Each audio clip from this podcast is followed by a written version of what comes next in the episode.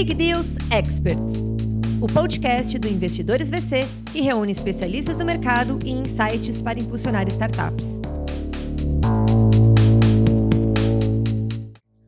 Olá pessoal, sejam muito bem-vindos ao Big Deals Experts. Eu sou o David Ledson, junto com a minha amiga Crispinho. A gente tem um encontro semanal, aliás, quinzenal com vocês, para falar com diversos especialistas, pessoas com notório saber e conhecimento desse mercado, desse mercado sobre gestão, governança, como ser advisor, o papel desses personagens do mercado. E hoje eu tenho um imenso prazer e a honra de receber um amigo, né, muito mais do que é, um profissional, o Assis, que é palestrante, mentor, consultor e tem aqui, se eu começar a ler, dá três páginas aqui de experiência e de história. E eu vou deixar ele contar ali um pouco mais da história, mas antes passar aqui a palavra para Cris. Então, Assis, seja muito bem-vindo. Agradeço muito assim a sua disponibilidade para vir aqui contar da sua trajetória, da sua vida, da sua vida profissional, da sua experiência, para compartilhar aqui com os nossos deliciosos e maravilhosos ouvintes do Advisors e, e futuros alunos, quem sabe, né, do advisors.vc, onde eu e o David somos os professores. Então, Assis, por favor, vamos começar com uma coisa bem simples, muito simples. Conta para nós a sua trajetória, por favor. Tá, Primeiramente, estou muito feliz de estar aqui, viu? Gratidão a vocês, muito feliz mesmo. Né? Nós conhecemos no investidores.vc, né? Né? Nós conhecemos conexões, lá, conexões. Né? Agora estou tendo o prazer de te conhecer pessoalmente, Cris. Muito obrigado. Bom, vamos lá. Minha história não é diferente da história da maioria dos brasileiros, né? Eu vim de família muito humilde, minha raiz de família paterna, materna, né? Meus avós, tios, todos são da roça. Roça, quando eu falo, é roça mesmo, né? Então vieram de lá sem nenhum estudo, né? Mas é, com muita dignidade, né? Assim, eu brinco que a maioria das coisas que eu aplico hoje nos negócios eu não aprendi em Harvard, eu aprendi dentro da minha casa, dentro da célula da família. Valores, código de ética, honra, né? Isso foi muito forte dentro da minha família. Só estudei escola pública, né? E fui me desenvolvendo desde cedo para o público ficar tranquilo. E na época podia, tá, gente? Mas eu comecei a trabalhar com 11 anos de idade, né? Hoje não foi, mas na época podia. É, e trabalhando eu, eu comecei a trabalhar muito cedo e geralmente você pegava funções muito básicas, né? Office boy, para quem quiser dar o Google aí, é o motoboy a pé, né? eu não tinha o motoboy na época, né? Depois auxiliar de basicamente tudo. E nisso, assim, lavava banheiro, fazia café, né? É, eu trabalhei numa indústria moveleira, por exemplo, que tinha chiqueiro, eu limpava o chiqueiro, oh. dava comida aos porcos, lavava o banheiro operacional, da toma da produção e fazia com muita dignidade, porque eu tinha, para mim, fui criado assim, trabalhar era uma honra, claro. né? E eh, se eu estava ali, eu estava para servir, né? Eu aprendi isso desde muito jovem, né? É, impulsionado pelo exemplo aí do, do, meu pai, da minha mãe, que né, sempre estiveram muito próximo de mim. E é, ao longo é, desse período eu tive o impacto. Eu até fiz um, um, podcast com o Gustavo Borges, né? Um querido amigo. Eu falei, Gustavo, eu andava de bicicleta, nadava, jogava bola, vôlei, eu só não ganhava, eu achava que eu era ruim mesmo, entendeu? Gustavo Borges, o nadador. O nadador, campeão isso, olímpico. Premiado, isso, isso, exatamente. E aí é que eu fui descobrindo aos poucos que eu estava tendo um problema de, de, locomoção de fato, né? Então, é, eu andava de bicicleta, dava conta de andar mais, dava conta mais de jogar bola, aconteceu tudo muito rápido, a gente não tinha recurso financeiro. Tinha quantos anos nessa época? Foi de 11, de 10 anos começou a pontuar mais, de 11 para 12 começou a acentuar mais claramente, vamos dizer assim. Desde a infância, igual eu brinquei, né? Assim, eu fazia de tudo, brincava de tudo, só não era competitivo, entendeu? E depois dessa época acentuou. E eu era office boy, né? Então, assim, imagina, degrau de ônibus é o tamanho dessa mesa que é o primeiro ali, né? Então eu não dava conta de subir no ônibus e tal, mas não deixava de entregar as minhas obrigações. Então era muito legal porque eu chegava nos pontos de ônibus, olhava para a pessoa assim, tinha uma carinha melhor e determinada força, né? E pedir para me ajudar. Então, apesar da, da minha limitação estar tá iniciando ali, eu nunca deixei de cumprir minhas obrigações. Da, daquelas metas dava, eu tinha né, né, na minha cabeça, pela minha criação, era muito claro isso, né? Que tinha que ter entregável ali. Uhum. E onde que, resumindo um pouco a história, é, eu cheguei no médico um dia com meu pai e falou: Cara, você tem 12 anos, com 15 anos você vai parar de andar, com 17 anos você vai falecer, não tem tratamento, não tem cura. E foi um impacto muito grande para minha família, né? E eu sou muito próximo dos meus pais, muito próximo, sempre fui a vida toda. E, e por ser genético, gente, é, só para ficar um pouco claro, hoje genética já não é uma coisa tão aberta, né? Então, você imagina isso há 40 anos atrás, né? Era um negócio para o Brasil que não existia, não tinha referências, né? Era um negócio muito assim, ou tinha que ter muito dinheiro aí para fora do país, esse tipo de coisa, que não era a nossa realidade. E aí, é, nesse sentimento dos meus pais de sofrerem muito com isso, e tinha um, um, pouco de culpa, né? Por ser genética, eles entendiam meio que a culpa era deles, uhum. tinha isso também. Eu entendi que a principal forma de eu não acentuar isso era eu continuar a minha vida natural. Então, trabalhava, estudava, e assim é, continuei, né, vamos dizer, tocando a minha vida como é, é, se fosse o fato normal para afastar um pouco essa tristeza que meus pais ficaram, né, essa, essa, insegurança na época e tal. Não sei se vocês perceberam, eu passei 17 anos um pouquinho, deu perceber, Cris, aí? né? Não estamos numa sessão espírita, né? Se quiser tocar aqui é de verdade, entendeu? Fica à vontade. E aí, é, na verdade, aos 17 anos é que eu fui entender o que, que eu tinha de verdade, que eu fui através da rede Sara Kubitschek, que é uma rede pública, né? Que eu tenho AME, que é, chama atrofia muscular espinhal, a minha tipo 3, que é uma síndrome degenerativa. É muito parecido com a ela, né? Porque a ela é mais famosa, mas assim, tem características distintas, mas é assim, ao longo de um tempo você vai ficar atrofiado e vai paralisando. Por exemplo, tipo uma maioria das crianças é, morrem por não conseguir respirar ainda muito criança, né? A tipo 2 já não vai andar na infância e assim vai. E aí eu continuei, né, trabalhando, eu entrei para um grupo empresarial de família, né? Então eu, eu aprendi uma, uma, importante lição. Era sete filhos, pai e mãe. Então eu recebia nove ordens do amanhecer ao pôr do sol, entendeu? Distinta. Não podia que colocar gasolina chefe, né? no fogo ali, né? Então eu aprendi muito a lidar Sim. com gestores, né? Com a hierarquia, com a empresa familiar porque era um ambiente né, delicado de você estar tá ali, é, querendo ou não, tinha as panelinhas né, ali de, de, de corporativismo e tal, e eu, eu fui, fui né, fazendo isso muito bem. É, eu fui me desenvolvendo muito, porque nesse período que eu trabalhei, eu fiz praticamente de tudo. Então, por exemplo, o office boy, para mim, tinha que ser, para mim, né, advisor, governança, deveria trabalhar de office boy, para mim. Por quê? Porque você aprende como funcionam os processos dentro de uma empresa. Né? E como você é chamado para basicamente tudo, porque você vira um faz tudo, né? Ali Verdade. faltou ter, é, é, aquela pessoa que ajuda. Eu acabei de ter uma visão plena. Aí você volta lá naquela época, mundo 100% digital. Ó, analógico, analógico, desculpa, 100% analógico. E banco você tinha que ir no banco. Gente, para tirar extrato bancário, você tinha que ir em banco. Isso. Né? Para tirar. Na época, os dinossauros ainda frequentavam a Terra, né? Brincadeira. Mas era assim. Então eu aprendi muito como é que funcionava o lado de fora da empresa. E aprendi outra coisa importante também, que era relacionamento. Os bancos tinham período né, de pagamento, essas coisas, ficavam lotados, filas gigantes. E as caixas do banco, às vezes, ficavam sem almoçar.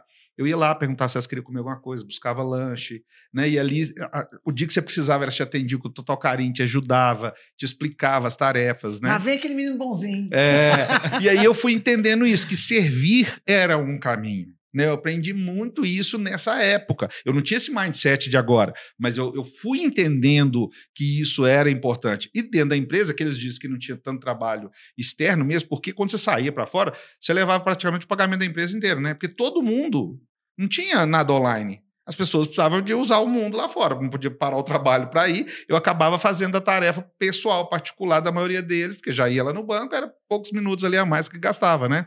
E aí fui entendendo que também, quando você serve as pessoas, né, elas ficam gratas com aquilo e acaba te dando, então sempre assim, ah, eu queria aprender uma coisa, eles me chamavam, né? E tá à disposição, né? É, eu vejo as pessoas falando assim, ah, eu não sou pago para isso. É uma frase que me incomoda, assim, cara, você não é pago, não, você está recebendo para isso, é diferente. Né? Você, você, empreender no outro, você recebe. Né? As pessoas falam assim: ah, mas patrão é chato, não sei quem é chato, o investidor é chato, o cliente é chato, o é chato, mas me paga, né? Eu tenho, conheço um monte de gente que é chata e não me paga. então, assim, né? Então, assim, eu fui entendendo tudo isso. Como eu era chamado para fazer como um auxiliar geral, eu fui entendendo que era Cardex, que era um caixa, o que era balconista, como é que funcionava o comercial. Eu, acabava né, trabalhando nas férias de todo mundo ali. Então eu fui me adaptando, adequando e entendendo os processos de controle interno. Quando eu fui chamado para ir para dentro da empresa, que eu saí do, do mundo de office boy ali, eu sabia mais do que às vezes o, o gerente que estava ali, porque ele não sabia qual cheque tinha que dar para qual banco, qual, entendeu? Eu já entendi. E eu fui auxiliando. Gente, vamos fazer assim, esse processo lá fora, você vai facilitar a vida do cara, vai ganhar menos, você tem menor risco de uma fraude e tal, tal, tal, tal. Fui passando isso e as pessoas gostavam de escutar isso, porque nós não tínhamos, né? É, YouTube, você não tinha internet, você não tinha um, um né? podcast, né? Então, assim, eu fui, fui acabando subindo com os cargos muito por essa questão de estar sempre disponível ali para passar. E como eu fui conhecendo os setores, o, os investidores, né, os patrões ali acabaram criando uma confiança, criando uma simpatia, foram me dando oportunidades. É, com 20 e poucos anos eu já era CEO do grupo, né, um grupo grande de logística, agronegócio e construção civil. É, eu fui estudar, minha primeira escola particular foi a PUC, né, na minha graduação, e essa época eu rodava 10 mil quilômetros por mês. Eu viajava igual louco, né? E um dia o coordenador do curso Ciências Contábeis me chamou e falou: Cara, você tira boas notas, você faz ótimas apresentações, você tem conteúdo, mas você falta, cara. Eu falei, cara, eu viajo 10 mil quilômetros, bicho, eu tento fazer o que eu consigo. Às vezes, assim, eu ia para a faculdade, assistia a aula, saía 11 horas da faculdade, viajava até o dia amanhecer. Nossa. E aí, ele falou, cara, vamos compensar essas aulas. Não tinha notas por internet, nada disso, era no papel, você assinava a presença, né? Aí foi, foi o MVP da Assis, na verdade, da Assis Gestão, é a nossa empresa, né? Porque nós ficamos de 99 a 2002. O que, que eu entendi ao passar por todas as áreas e começar a viver com executivos e com investidores? Que aí existe um, um, um é, a diferença entre o, o founder ali, o empreendedor e o gestor. Que as pessoas querem confundir isso. E eu entendo que são duas caixinhas distintas. O empreendedor, o founder, é um cara que domina profundamente o core. Tirando multinacionais, empresas de grande ponto, tem CEO que faz o que o founder faz. Ponto. Esquece. Agora, o gestor é o cara que precisa de entender de contabilidade, fiscal, financeira, que nem sempre é empreendedor, porque no não. Brasil nós não temos escola que prepara ninguém, igual vocês estão preparando, né? Quantas escolas de advisor existe? Né? O que, que é um advisor? É uma palavra muito é nova, é tudo dele. muito. Qual que é o papel? A, a, responsabilidade. Isso. A gente não foi criado para isso. Quantas escolas hoje têm, têm uma aula de finanças, gente? Pouquíssimo. Ali até a graduação? Né? O cara vai estudar ali quase 20 anos sem entender o que, que é negócio. Né? Então, que, que, que é um mal desde sempre. Desde né? sempre. Mesmo em qualquer escola da engenharia, você não sabe como é que você vai aplicar aquilo tudo na vida real. E aí tem um, um, um gap de gerações. Como na minha geração você podia trabalhar muito novo, Isso. você aprendia na prática. Né? Eu, com 20 anos, eu tinha 9 anos de mercado, 10 anos de mercado. Já, Já tinha, passado por todas as áreas, cara. E, skin the game. E outra coisa, você meio que já sabia o que, que você queria fazer. Então você já ia para graduação com toda a bagagem pronta. Porque você já sabia que, que você tinha aptidão. E hoje as crianças... Hoje a pessoa vai começar a estu estudar, ela nunca trabalhou, ela não passou por nenhum processo. E aí fica trocando de faculdade. É o que acontece hoje, que eu explico para os meus alunos. Eu falo, cara, não tem jeito, eles nunca trabalharam, né? E pior, eu, eu dei aula de pós-graduação há muito tempo e é, eu conversava, geralmente assim, o perfil era entre 24 e 30 anos, falando mais de uma língua, já tinha morado no exterior. O que, que você quer ser? Presidente da empresa, diretor da empresa, CEO, CFO, tá, tá, tá, Nunca trabalhou. Nunca trabalhou. E já queria ganhar alto salário. E com 30 anos, cara, você já está virando uma página da sua vida. Verdade. Você já não tem aquela disponibilidade igual eu ganhava meio salário mínimo e trabalhava feliz pra caramba e trabalhava 24 horas por dia, sábado, domingo, feriado. Entende? Já, já tem um padrão de vida, às vezes, por causa da família, de quem ganha 20, 30 conto né? É, é, é a, a, vontade ali de se doar, de, já não é mais a mesma. Esse gap de gerações virou um problema no, na, na, minha visão Sim. quanto a isso. Para criar realmente. Porque eu acredito demais em qualificação, treinamento, mas eu acho que a experiência não pode ficar à parte. Eu acho a experiência fundamental tanto Você quanto. Você está falando, está passando um filme na minha né? cabeça que é desde quando você falou que você era vinha de uma família pobre mas que tinha dignidade. Eu não sou de família pobre, mas meu pai era muito pobre. E eu tenho uma foto da família do meu pai do lado de fora da casa, porque dentro da casa não cabia todo mundo, que é de uma dignidade absurda.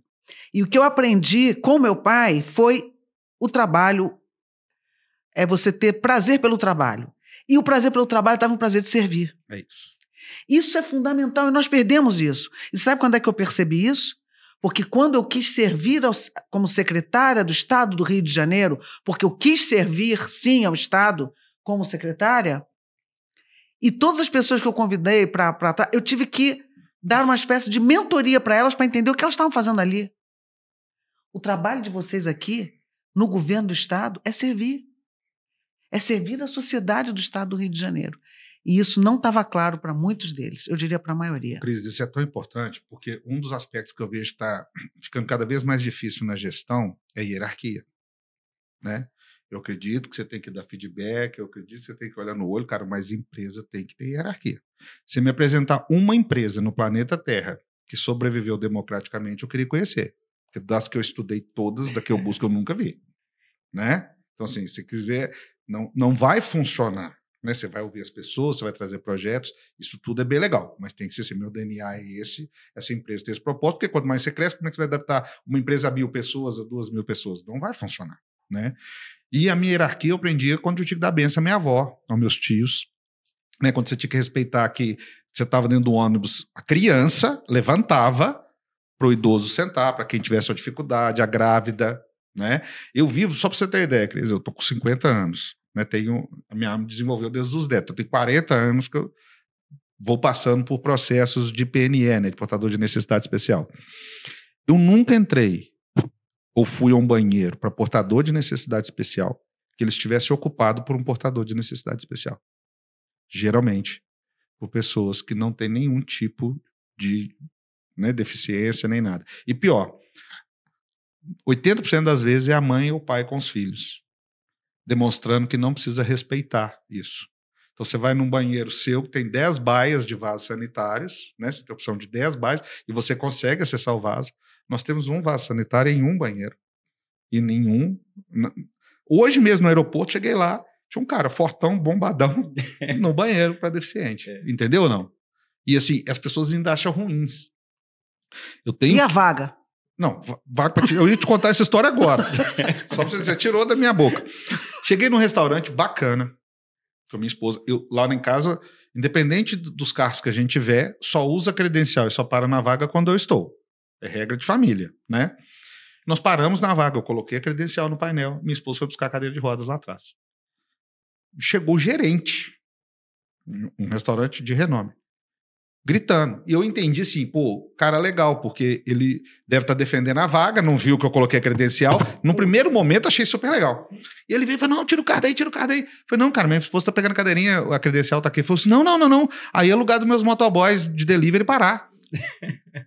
Porque geralmente é uma vaga mais próxima. Você já percebeu que vaga de cadeirante tem que ter cone ou uma cordinha? Sim. Já não basta você.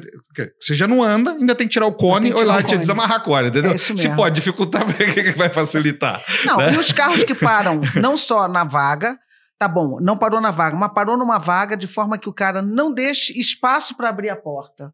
E tá claro ali que aquele, que aquele espaço tem que existir para que o cadeirante possa ah, se E o pessoal fala de fitness, né? Porque geralmente é uma vaga mais próxima. Pô, se o cara é fitness, anda, né? Andar faz parte de ser fitness, né? Você tá entendendo? Então, assim, esses desafios são constantes. Eu já cheguei em aeroporto, é, na época eu andava ainda, né? Eu, eu me tornei cadeirante de 2017, 18 para cá.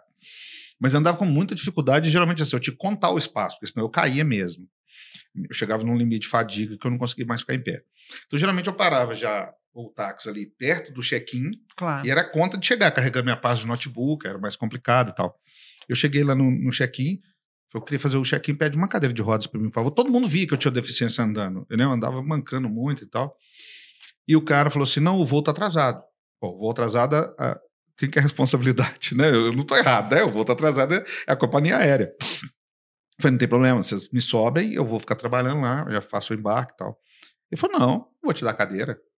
Espera confirmar o voo. Eu falei, cara, é um direito meu. Né? Começamos a discutir, começou a alterar a voz comigo, até que ele falou assim, você está usando do seu, do seu problema para se beneficiar. E aí passou um cara atrás de mim, um pretão, dois metros de altura, três de largura, puxou esse cara do guichê. Jogou ele no chão, não que jogou no chão, ele tava de paletó, apareceu uma arma. Nessa hora, até o cara gritando comigo, não tinha aparecido ninguém. Nessa hora apareceu a ANAC, polícia e tal. E o cara sujigando o, o cara, falou: pô, cara, esse não é jeito de tratar as pessoas e tal, tal, tal. Aí chegou as polícias ele arrancou a credencial. Ele era da Polícia Federal do aeroporto de Salvador. E tinha um irmão cadeirante. Então ele sentiu. Eu não, nem sabia que ele estava atrás de mim. Mas ele, eu acho que ele viu a discussão toda, hora que o cara falou isso, ele não aguentou. Entendeu? E foi comigo. Nessa hora precisou ter massagista pro meu pé, cadeira de roda, entendeu? E aí foi comigo até a aeronave. Você vê assim, o tanto que as pessoas culturalmente não estão preparadas para esse tipo de ambiente, né? Para o respeito por tudo, inclusive em ambientes corporativos. Né? É, eu bato muito nos clientes que eu estou, onde eu frequento, porque eu não tenho nenhum problema, não tenho nenhuma vergonha, não tenho problema com nada quanto à minha deficiência. E aí eu falo, cara, tem que ter o banheiro, tem que ter acessibilidade, tem que ter isso, porque é uma questão de dignidade. Né? As pessoas. Claro. Nós estávamos conversando ali, você vai numa casa de 10 milhões, um apartamento de 500 metros quadrados, não tem um banheiro que o cadeirante possa entrar. Né? Então, assim, não é só questão de recurso, é questão de consciência, de cultura mesmo, né? Então, eu, eu vivi isso muito. E, e, outro ponto, você falou de família. Eu, apesar da gente não ter muita condição financeira, minha família é toda de origem, a gente era muito feliz, cara. Eu, eu tenho, assim, eu, eu tenho um, um, um, muita saudade das coisas que eu vivi. Tanto é assim, eu convivo muito com meus tios, eu levo eles muito para minha casa, faço festa para eles constantemente convido eles, por causa, eu lembro daquela broa, daquele cuidado, do cafezinho que eles me davam, passava férias com eles. Eu acho que é outra coisa que não pode se perder, que é muito o aspecto da gratidão, né? Que a gente está falando de negócio. Como é que você vai ser conselheiro se você não entende a parte humana do negócio? Porque pode ter tecnologia, inteligência artificial, tá, tudo tem pessoas, gente. Eu acho que é um aspecto. Assim, eu vejo hoje todo mundo falar muito com a qualificação técnica, técnica. Eu falo, cara, lê um livro de poesia, né? chora num filme. Isso também é importante na gestão. Isso também é importante para você qualificar projetos. Né? Isso é super importante para um conselheiro no que se refere aos seus soft skills. Não tem jeito. Para você entender o que o outro está falando e você se colocar no lugar dele, para você gerar uma integração naquela discussão, uma discussão boa, uma discussão que vai levar a um fim bom, cara, você tem que se colocar no lugar do outro. Você tem que ver o que está debaixo daquele iceberg ali, daquela fala dele. E aprender, né? Eu, eu, sou um cara que eu gosto muito de aprender com as pessoas que já tiveram experiências, vivências diferentes, né? Ou mais tempo. Isso. Eu sou um cara que eu, eu fico ali, muito ali, poxa, que legal, porque a gente não dá conta de viver tudo. Né? E quando alguém traz aquilo que ele viveu pra gente, eu acho que você precisa respeitar. Acelera, né? E Nossa acelera, senhora. né? senhora. Poxa, às vezes, por exemplo, você faz um, um, um, MBA todo, em duas horas você fica com o cara ali, poxa, porque ele resumiu tudo que ele demorou quanto tempo, de quantos anos de estrada, né? É, é, eu, eu gosto muito de ouvir isso, porque nessa fase de empreendedorismo, o que, que era o nosso propósito? O empreendedor chega uma hora que é, ele não está preparado, principalmente quando dá certo, para tudo que vem. Porque ele conhece do core, mas ele, ele não entende o que, que é marketing, o que, que é internet, o, o, o, game do digital. O David sabe disso, mentorou todo o meu time lá. Ele não sabe o que, que é contabilidade, o que, que é. Ele não foi preparado para isso. Né? Então, o que, que a gente faz? A gente entra, dá esse apoio todo para ele através do compliance, né? Para quem não entende o que, que, o, que, que é o compliance, é, é mais ou menos assim. Quem executa não valida. Né? Ou seja, se eu tenho alguém que faz a contabilidade, meu time vai validar essa contabilidade. Se tem alguém que faz o financeiro, meu time vai validar isso. Não no sentido que as pessoas acham muito que isso tem a ver com roubo, com a... não. É no sentido de ter qualificação contínua. Né? De, dessa experiência que hoje né, foi, não está tendo tanto no campo, através de treinamentos constantes, de validações constantes, as pessoas irem aprendendo o caminho da transparência. Por quê? Quando você vai para Venture Capital, quando você vai para o mundo de investidores, quando você vai para o mundo de advisor, o que, que, é o sonho de todo investidor? Ter transparência, concorda? Claro. Porque o risco ele já está acostumado, todo investidor assume é. risco. Ele não, ele não, tem problema com risco. Ele tem problema porque onde ele não está entendendo qual é o risco. Veja Ou... agora o caso da OpenAI, que daqui a pouco a gente fala. Quando, quando o jogo não é fair, né? Qual que é o grande Isso. drama do investidor hoje? O cara, por exemplo, eu, eu falo muito assim, você está num pitch ali de uma startup, o cara, eu sou o novo Bill Gates. Putz, acabou. Um cara não quer. ah, não, não, não, dá, não, né? não dá para começar assim. Quer saber o que, que você é, né? o que, que você está oferecendo, qual é o seu produto. E tem né? essas respostas mesmo de Pô, vez em quando, né? Nossa, não. O problema é quando o cara dá entrada com isso, né? Já desanima você, você já desliga ali naquela hora, né? Entendeu? Então, assim, poxa, cara, eu quero te conhecer, né? eu quero trazer o que, que você tem que eu não conheço, né? O que, que possa é, fazer é, sentido. Essa arrogância intelectual que a gente tem percebido atualmente. E olha o contraponto, né? Você, Assis, foi uma esponja de aprendizado mesmo em meio a todas as dificuldades, obstáculos, questões sociais, econômicas, você conseguiu construir o, o, o intelecto do Assis, daqueles que estavam ao entorno, um negócio, uma empresa, e vem ainda nessa fome de aprender, de continuar contribuindo, de continuar impactando a vida das pessoas que estão ao seu redor. O que, que você tem percebido de diferente entre as gerações?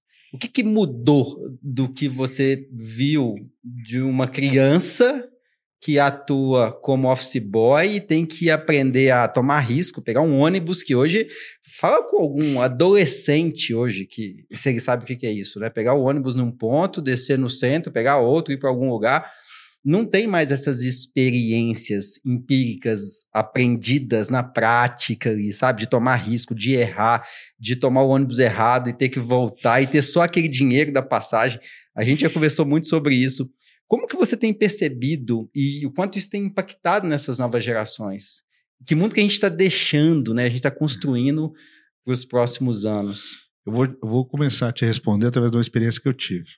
Eu cheguei no meu escritório e vi uma pessoa estacionando um carro, uma menina jovem, né? Estacionando um carro, um carro de uns 150 mil reais. E ela que ia ser a entrevistada, que eu estava indo fazer uma entrevista lá no escritório.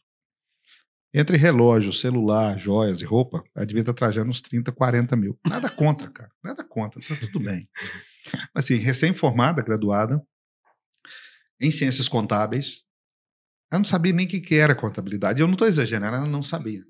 Para não humilhar, eu fiz duas perguntas para me perceber muito isso. Falei, o que, que é um TED? TED de transferência eletrônica, agora é Pix, né? Na época ainda não tinha o Pix. Ela não soube responder, cara. Ela não soube responder. Sabe? Então, assim, e no meio da entrevista, sabe o que ela falou comigo? Meu pai falou que por menos de 6.500 reais eu não preciso trabalhar. Eu falei, então você vou parar aqui agora. Você fala com seu pai por menos de 15 mil, você não me pagar por mês, eu também não vou te treinar. Respondi isso pro seu pai. Falei com ela. Falei assim. Aí, o que está acontecendo? Eu acho que primeiro, dentro de casa, a gente volta ao cerne da família, porque eu não acho que escola é lugar para educar. Você é educado é dentro da sua família. Verdade. Né? Eu tinha um patrão, Cris. Não estou justificando que ele está. Não é isso, mas assim, ele me chama de quanto é palavrão que você possa imaginar. Só fala menos do que o G4 fala lá. Tudo que você imaginar. Eu chegava em casa e falava, pai, o cara me chamou disso, disso, disso, falou da minha mãe, tal, tal, tal, tal. Meu pai olhava para mim e falou assim: respeita ele, ele é seu patrão. Hoje é da cadeia, da bullying, da psicólogo. Você tá me entendendo? Então, cara, era tipo assim: cara, tem uma hierarquia, você tá lá porque quer, você sai de lá, vai arrumar outro emprego, que dentro de casa vagabundando, você não vai ficar. Entendeu o recado? Era simples assim: obedece ele porque ele é seu patrão. Ponto. Não tinha questionamento a mais. O que, que você aprendia? Emocionalmente, você ia se fortalecendo. Isso. E ia entendendo que do lado do portão de fora da sua casa, meu irmão, ninguém tem dó de você. Ninguém quer saber se você é filho do José ou da Maria, entendeu ou não? E com isso, olha só para você ver o que, que é. Um dos melhores habilidades que eu tenho. Aqui, eu tô arrupiado. Eu tenho por causa desse patrão. Porque chegou uma hora que eu falei, cara, eu vou adivinhar o que, que esse cara. Ele nunca me elogiou, mas nunca mais me xingou.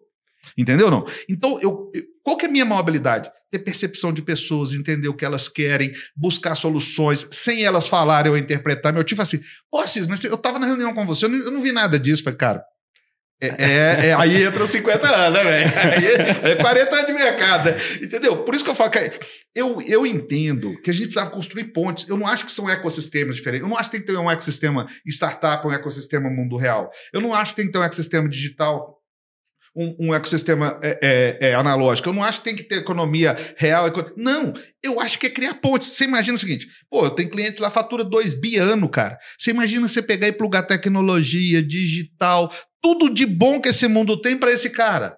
Agora, por que, que tem que ficar disputando qual está certo? Não é esse o game, na minha visão. Na minha visão, é acoplar experiências. Eu não tenho experiência do digital, não tenho experiência técnica. Pô, eu, você sabe disso. Eu fui para o digital tem 4, 5 anos. Sentei na minha quarta. Minha apresentação no digital foi o seguinte: Thiago Negro, sei quantos milhões de seguidor, Joel J, não sei quantos minutos, ele se apresentando. Gustavo Borges, foi quando eu conheci o Gustavo. O Gustavo Borges não precisa se apresentar, né? Primeiro pau da altura dele. eu de cadeirinha lá do lado, eu sentado, ele sentado, eu de cadeirinha menor que ele, né? E eu falei, cara, eu tenho cinco seguidores, minha avó morreu, ficou quatro, né?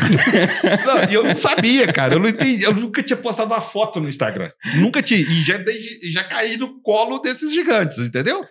E para acabar de rebentar, o Gustavo teve uma certa simpatia comigo. Falou assim: qual que é o seu Instagram? Eu falei, tive que ligar para minha secretária na frente dele para perguntar qual que é o Instagram. Pô, foi uma experiência, me revitalizou. Quando eu te conheci, o que, que eu falei? Falei, cara, eu tô achando que a Cissa tá ficando velha, eu preciso de trazer inovações. Eu acho que todo momento que você achar que você é muito bom, ou você achar isso que você é não precisa legal. mais de aprender e não ter a humildade para isso, porque eu acho que dentro da sua pergunta falta muita humildade, cara. Falta. Entendeu? E de você voltar lá e falar, cara, eu preciso de entender. Esse... E, e assim, foi para mim uma felicidade. Todas as vezes que eu fazia esses encontros, que tudo era. Ah, eu não sabia que era LTV, CAC. você sabe disso, né? Você ficava gozando. O dia que o Amor deu o curso lá na Vanguard, eu pedi uma cola. Eu falei, não, não traduz esse negócio que eu ficava olhando. Você ficava falando. Eu, eu, eu, poxa, eu era o aluno, entendeu ou não? Mas é Pô, aquele... eu era o aluno. Olha que legal, eu sou o aluno, cara. Você não pode perder essa vibração. Exato. Ter essa fome de não, aprender, velho. de crescer, de tá não, sempre. Então de levantar a mão e falar, cara, me ajuda. Eu fiz com você, não foi? Cara, eu não sei. Eu não sei. Agora, pego tudo isso e levo para os meus clientes. Poxa, entende? É isso que eu acho que falta. Quando a pessoa sai muito graduada, ou já conhece o mundo todo, talvez falta um pouco de humildade. Ela fala, cara, o que é esse mundo real? O que, que é essa turma da Laura? fazer? Quando a grama está baixa, a gente não pode esquecer dos nossos antepassados. Porque se hoje a gente está nesse prédio, com acessibilidade, esse lugar muito legal, lindo, maravilhoso, com tudo, alguém já capinou mata aqui, irmão. Já teve cobra, né? E boi aqui em cima. Alguém fez isso, que a gente não sabe quem que é. E eu não posso chegar agora e falar que eu sou todo. Cara, eu peguei a grama baixa, a verdade é essa. Hoje, por mais simples que uma família seja, ela tem uma condição muito melhor, muito mais acesso do que eu, eu tinha com a classe média. Mas isso, de novo, é construir pontes. Você não destrói o lugar que você está chegando. Você tem que reconhecer que eles chegaram até ali. Muito bem, chegaram até aqui, agora eu vou continuar. Isso e... é construir pontes. Isso tem a ver com o que você estava falando e... antes. Mas o, o, ponto que eu queria trazer, Assis, nessa, a sua história é fantástica. Eu sou apaixonado com tudo que você ensina, né? Mas tem um conceito que diz que tempos difíceis constroem homens fortes, sábios. Você tem que passar por aquele perrengue para você falar, opa, foi difícil, eu dou valor, os meus valores familiares me sustentaram nesse momento de tribulação e eu me construí enquanto homem mais forte. E esses homens fortes, eles constroem tempos mais fáceis. E esses tempos mais fáceis constroem homens fracos. Pode parecer utópico, teórico, mas é a realidade do que a é gente vem percebendo na geração atual. Quando a gente fala de valores, de princípios, a gente começa a ver da disponibilidade para trabalhar, para fazer hora extra, para trabalhar um final de semana, para aprender algo novo, a gente tem percebido que cada vez está mais difícil contratar pessoas comprometidas. A gente não está falando de conhecimento técnico, não. É ter o mínimo de comprometimento que se espera. Respeito, chegar no horário, entender hierarquia, que são desafios que a gente vem enfrentando. Aonde que isso vai nos levar? Mas aí eu concordo com o Assis com uma coisa que ele falou. Isso não se aprende na escola. Não. Isso é dentro de casa. E eu vou dar um exemplo simples. o amor é Olha a delação premiada aí. Não, delação. Aqui, aqui não tem censura. Você me lembrou. Aqui não tem censura. Então, assim, a única coisa, Assis, que eu. Uma das coisas, não. A maior, qualidade, maior competência que eu pude absorver dos meus pais foi resiliência. Isso tem sido, assim, fundamental na minha vida. Então, eu botei na minha cabeça o seguinte: meus filhos vão ser resilientes. E eu vou ter que ensinar isso para eles. Porque não adianta você, ah, vou ensinar meu filho a ser feliz. Isso não existe. Então você tem que dizer o seguinte: não, você vai ser resiliente, porque a vida vai te cobrar um monte de coisa, e aí sim você vai encontrar felicidade, com certeza, dentro de um outro mundo, que talvez não tenha sido aquele que você imaginou, mas você vai ser capaz de ser feliz daquele jeito ali. Mas isso custa muito para os pais. Porque você tem que deixar o seu filho sofrer e você tem que deixar ele exposto e você tem que ensinar para ele ali. E mais, você tem que mostrar para ele o seguinte: não é culpa do mundo não. Olha aqui, quem é que quem é que fez o errado aqui? E o Amuri, cara, era o cara mais tinhoso da face da terra. Mas eu consegui dele, dele ser o que ele é hoje. Vou te dar um exemplo. O Amuri foi demitido como estagiário pelo menos duas vezes. Você pode me dizer como é que um estagiário pode ser demitido? Ele chegava atrasado e ele não respeitava a hierarquia. Ele achava que ele. Que, ah, não, aquela minha chefe não sabe nada. Eu digo, é, mas a pena que ela é tua chefe, né? Então, assim, Esse é o de casa, né? Ele conta a história aqui. Ah, é, essa aí é outra história, qualquer hora eu conto. Mas essa, essa, essa coisa que você falou, aprende em casa. É. Então, você tinha que trazer aquela, aquele jovem e mostrar para ele que não era o mundo que estava errado, era ele que estava cometendo erro. Era ele que estava chegando atrasado. Era ele que não estava sendo responsável, era ele que não estava respeitando a hierarquia. Cris, você tirou, assim, eu prego isso dentro da minha casa, vou falar então dos meus filhos, que, tem a ver com o que você está falando. Eu acho que os pais, a partir do momento que um pai tem uma carência do amor do filho, ali você já desnivelou emocionalmente todo o ambiente. Eu tenho uma conversa com meus filhos é o seguinte: eu não preciso que você me ame. Eu, eu vivi, meu filho mais velho eu tive ele com 38 anos. Eu tinha 38 anos quando você nasceu, velho. Eu já era homem feito, já tinha meus negócios, já tinha realizado minha vida. Eu não preciso do seu amor, preciso que você me respeita. Porque eu não acredito em amor sem respeito.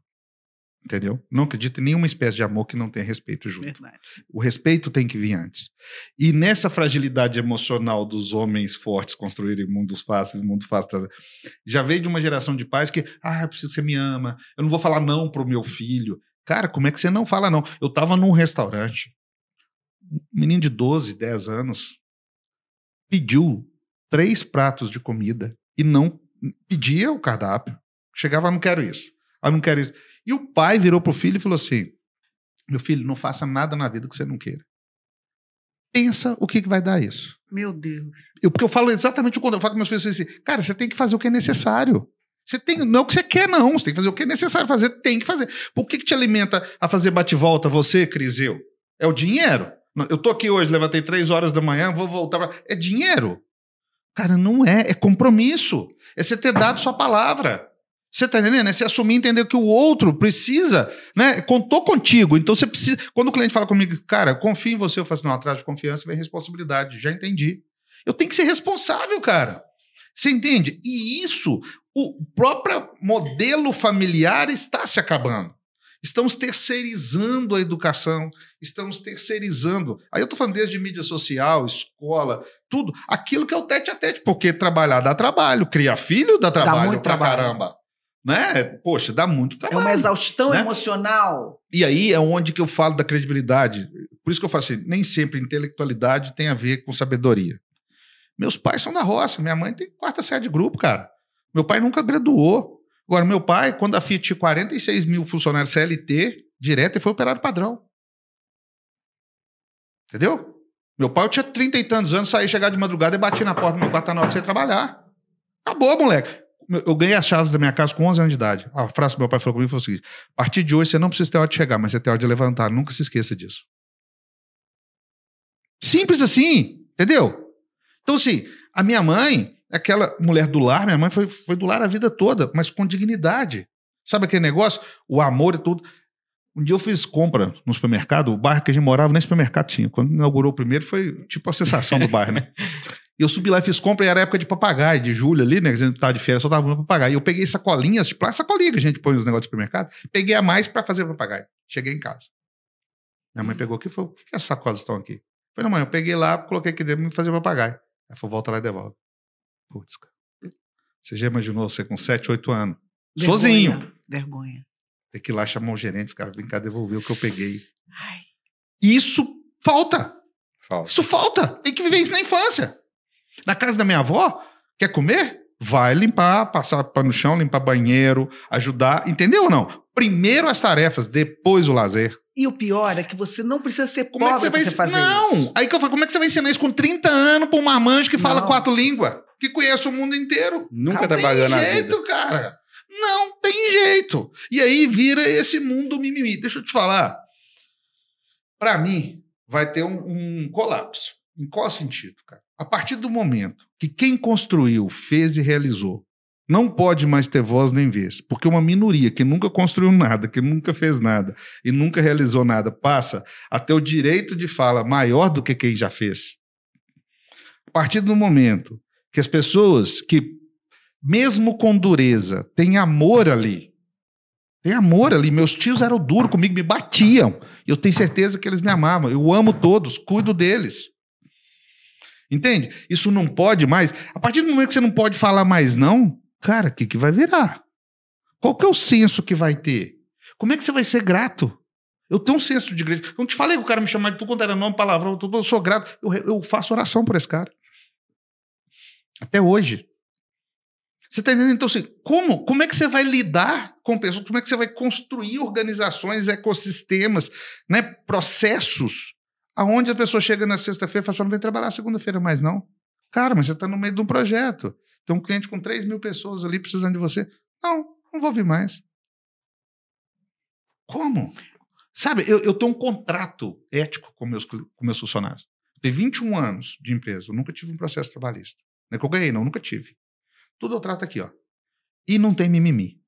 Não tem mimimi lá no escritório. E é top-down, e quem manda é eu. E acabou. Ah, o ONU é a ONU, é ONU o caramba. É eu que tô mandando e o que eu mandar vocês fazem. Traz ideia e tudo que agora. Quando eu falar, tem que fazer. E não tem papo. Mas entendeu? eu aposto como você deve ser um homem justo. Total. Mas, ah, mas aí que tá o negócio. O ser humano lida mal com injustiça. Se você é duro, mas você é justo.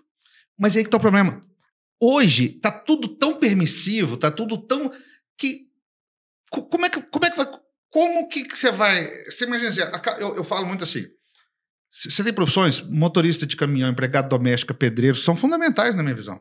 Eles estão acabando, a geração está acabando. Então, o filho do pedreiro não quer ser pedreiro. A filha Sim. da doméstica não quer ser. O filho do caminhoneiro não quer ser. Como é que vai fazer? Como é que vai fazer? Que eram profissões passadas, que de pai para filho, não era assim? Onde você tinha o orgulho de fazer ali, tal, tal, tal, tal. O dia que alguém chegou e falou, não, isso aí não é digno mais, não. Isso aí não é uma profissão. Tá, eu, mas, o que, que é a profissão? É não trabalhar em lugar você. nenhum? Eu tenho uma resposta para você. Eu vivo no interior. Vou viver em, em, breve mais tempo, mas eu tenho muita conexão com o interior do estado do Rio de Janeiro por causa de um negócio de viveiro que meu marido tem, um viveiro para reflorestamento de Mata Atlântica. Eu vejo lá o seguinte: o filho do agricultor não quer ser agricultor. Como é que a gente faz então para aquele cara da roça que eu preciso dele ainda, tá? Para trabalhar no viveiro, para roçar, para fazer tudo, para que o filho dele ou o cara jovem queira tecnologia. Ele não está roçando mais com foice. Ele está usando máquina. Entendeu? Então, eu acho que o que atrai para essas outras profissões. Então, tá bom, o filho do quejeiro lá de Alagoa, o cara que era lá é, é, pecuarista, né? Mas pequeno, não estou falando do cara rico. Pequeno. O filho dele ia ser produtor de queijo igual o pai, não é? O que, que, ele fez? Ele é produtor de queijo. Só que eles ganharam o prêmio dos melhores queijos do país, porque o filho foi estudar não sei onde, voltou para formar. É assim que vai funcionar. Não, mas quando é assim, tá ótimo. O problema é quando não é de jeito nenhum. Mas aí, aí tem, a, tem a ética do trabalho, aí tem o que você estava falando antes. O cara não quer nada com nada. Porque quando você vê Globo Rural, você vê que tem ali uma segunda e uma terceira geração que estão fazendo coisas espetaculares, agregando tecnologia, melhorando os processos e fazendo, transformando aquela sociedade em volta deles. Não, hoje o agronegócio, né, eu acompanho há muitos anos, você tem tecnologias maravilhosas que você volta 20 anos atrás nem existiam, né? E, eu acho que é um projeto sucessório. Isso. Concorda? Ah, isso que eu queria que é você um falasse. Exatamente. Né? Agora, o, o projeto sucessório, esses dias eu estava com pessoas bem, vamos dizer, bem vistas aí no mundo todo aí. E o cara falou, não, mas filho a gente vai ter que criar como príncipe. Eu falei, pronto. Ah, me busca na história qual príncipe deu certo. Não. Me, me, me, busca na história. Porque assim, eu entendo assim, tem coisas que já acontecia há dois mil anos e eu acho que vai acontecer daqui dois mil anos. Sim. Você tem que botar tecnologia, inteligência. É, tá, tá, tudo dentro do pacote. Só pra gente não achar que tem que ser. Mas assim, tem um caminho que deu certo. E que eu acho que se ele continuar, também vai dar certo, independente do que seja. Tá certo? Agora, quando eu quero pegar isso e transformar em algo que nem eu sei, porque você imagina se eu quiser pegar e fazer. Eu não sei fazer isso com meu filho, não. Ah, eu não tive essa experiência. Minha escola foi dura. Entendeu? Como é que eu vou fazer isso? Qual, qual, qual que é o mindset que eu vou ter para poder lidar com isso tudo? É, é, essa falta de desconexão de sucessão Sim. que eu acho que está estragando muito. Aquele negócio do dia que o pai virou e falou assim: Eu não quero que meu filho passe por nada que eu passei. Cara, mas quem te fez o que você é, é o que você passou. Né? Exatamente. Né? Que eu falo assim: a gente não pode ter que conceito anti-atrito. Você imagina, Cris, eu não dou conta de sentar num vaso, de levantar de um vaso. Se eu cair no chão, eu não levanto. Né? Vocês viram eu almoçando ali, preciso de ajuda para servir o tempo todo, tal, tal. Eu rodo o mundo. Ele está falando que as pessoas hoje não, não têm coragem de pegar um ônibus. Olha a diferença. Você sabe por que, que eu faço isso? Porque um dia meu pai e minha mãe, que é minha gratidão profunda por eles, tiveram o desapego de sofrer. Eles sofreram, porque eu tenho certeza que sofreram muito, mas me deixaram viver. E ao viver, eu também sofri, passei por N perrengues, que me tornou forte. Eu me tornando forte, eu consegui ficar resistente, resiliente para aguentar as pancadas da vida. Eu aguentando as pancadas da vida, eu entendi que o mundo é feito de muitos micro momentos felizes, mas que vai ter desafios constantes. Né? E que eu não vou ter um mundo de, de Alice que vai chegar um dia que é igual novela e, né, e viveram felizes para sempre. E é o que me faz todos os dias acordar e querer fazer algo novo, e querer correr atrás, e querer respeitar o que eu dei de palavra para os outros. Quem convive comigo no mundo dos negócios sabe disso. Eu posso tomar o prejuízo que for. Se eu dei minha palavra, eu vou cumprir. Hoje as pessoas falam assim, mas eu tô tomando prejuízo. Eu falo, cara, não, não tô falando que você tá tomando prejuízo, eu tô falando que você deu sua palavra, cara. É duas coisas completamente diferentes. Entendeu? É assim, é, meu pai falou comigo assim, cara, pensa muito de fato. Mas depois que você falar, você assina. Hoje as pessoas falam, tratam, nós assinar. Não, mas aí. Cara, mas foi o que nós combinamos. Tá escrito. Não, mas aí. Governança, acordo de acionista. Faz um acordo de acionista bem feito o, o que os empresários evoluem ou acabam ali, né? A sociedade, é isso. Né? Aqui, vamos olhar no olho. Cris, não gostei disso, isso aqui eu não concordo, não quero seu filho aqui. Né? Não... É isso. Eu acho que o dia a dia da gente é esse. Mas as pessoas estão querendo tirar, assim, move tudo que é obstáculo, não deixa sofrer, não fala não, isso, não sei o quê, não sei isso. o quê. A pessoa vira, ela fica mole. Né? A pessoa vai acabar com tudo quanto é possibilidade que ela e, tem e mais, de se construir. Uma complexidade onde não precisava ter complexidade. Porque tudo que você falou antes são processos simples. É o acordo. Vamos simplificar? Vamos, vamos acordar aqui, olho no olho? Vamos tirar as agendas ocultas, né? Vamos ser, vamos ser honestos, transparentes. Essa é a simplificação da vida. Porque, na verdade, quando você quer evitar confrontos, evitar Aí você começa a trazer complexidade para a relação. Olha, trazendo aqui, o que, que, é o papel de um advisor? O que, que, é o papel de uma governança? O advisor, se não souber lidar com... Eu falo isso demais. O, o mais fácil da M&A é o valuation. É o múltiplo de EBITDA, isso é o mais fácil na minha visão. Isso é o mais simples.